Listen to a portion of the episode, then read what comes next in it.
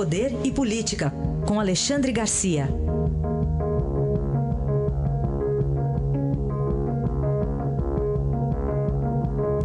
Alexandre, bom dia. Bom dia, Raíssa. Bom dia, Carolina. Vamos falar aqui, para começar a nossa conversa, das falas aí de ministros do STF, especialmente da presidente da corte, ministra Carmen Lúcia, que pediu serenidade. Pois é, eu gostaria de, de interpretar essa fala de modo talvez menos direto que aquele que foi noticiado, né, depois que ela falou às seis e meia da tarde de ontem na, na TV Justiça. Eu perguntaria o seguinte: né, que país é esse em que a presidente da Suprema Corte precisa fazer um pronunciamento para pregar fortalecimento da democracia, respeito a opiniões diferentes e pedir serenidade para não haver desordem social. Quer dizer, se o Brasil precisa realmente disso, é porque está bem ruinzinho. Né?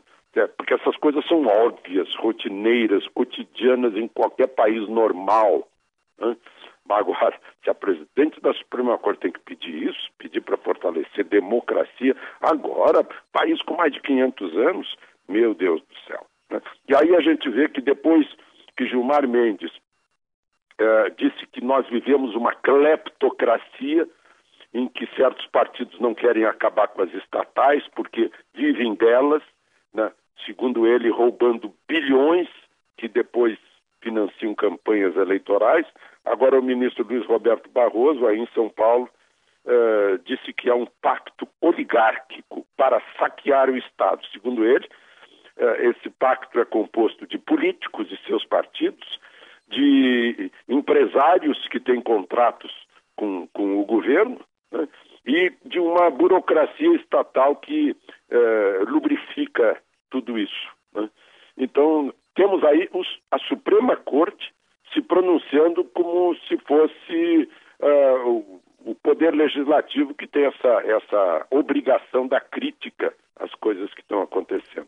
Então, estamos chegando assim num, num limite que, em que eu volto a falar da, da ministra Carmen Lúcia, em que ela precisa pedir democracia. Bem, nesse contexto todo que você bem retratou, Alexandre, o, Supremo virou destinatário de abaixo-assinados. Pois é, outra característica que não tem nada a ver com uma Suprema Corte, né? receber abaixo-assinado, né? pressão das ruas. Né? Suprema Corte não tem nada que tratar disso, tem que considerar a lei, a Constituição e pronto, ponto final. Aí temos aí um, um, um abaixo-assinado de mais de 5 mil assinaturas de juízes integrantes do Ministério Público, a favor da prisão em segunda instância, e no lado oposto, um abaixo assinado de 3.600 e poucos advogados né, contra a prisão em segunda instância, só prisão no, lá no, no, no trânsito em julgado. Né? Afinal, a gente tem que considerar que advogados vivem disso. Né? Quem não tem dinheiro para pagar recursos em tribunais superiores vai para a cadeia.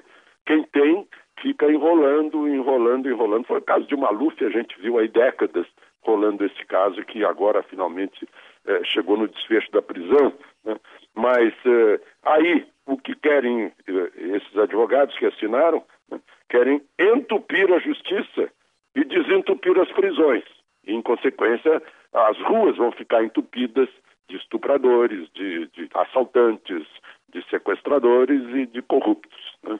O, o, contrário, prender logo é tirar das ruas, desentope as ruas, entope as prisões, mas afinal é o único lugar em que eles é, ficam mais restritos na sua capacidade de delinquir, né? É, e o povo é. fica mais tranquilo.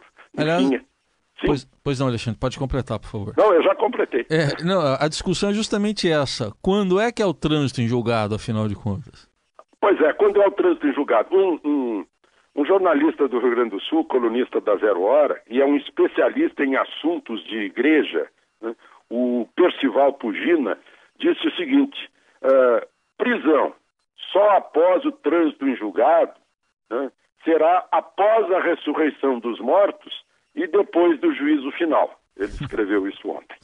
Acho que agora está bem explicado, viu? Tá, agora está tá explicado. Agora está bem explicado. Até amanhã, Alexandre. Até amanhã.